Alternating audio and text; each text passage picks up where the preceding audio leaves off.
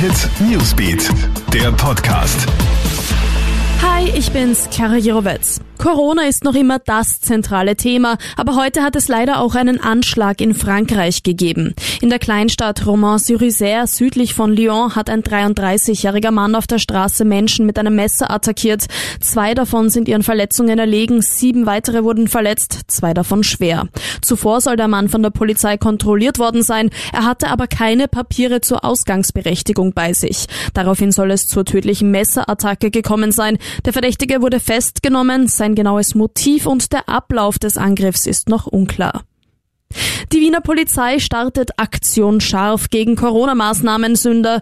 Gerade dieses Wochenende gibt's wieder teilweise frühlingshafte Temperaturen, aber auch wenn das Wetter verlockend ist, um rauszugehen, solltest du deine Wohnung nur verlassen, wenn es wirklich notwendig ist. Damit die aktuellen Ausgangsbeschränkungen wirklich eingehalten werden, verschärft die Wiener Polizei jetzt ihre Kontrollen. Besonderer Fokus soll dabei auf Erholungsgebiete gelegt werden, wie etwa Donauinsel und Donaukanal. In den USA sollen nun doch Gesichtsmasken getragen werden, allerdings auf freiwilliger Basis. Die Empfehlung der US-Regierung bezieht sich auf selbstgenähte Masken aus Stoff. Medizinische Schutzmasken sollen dem medizinischen Personal vorbehalten bleiben, heißt es. US-Präsident Donald Trump sagt, er habe für sich selbst beschlossen, keine Maske zu tragen. Alle, die mit ihm sprechen wollen, müssen davor auf das Virus getestet werden.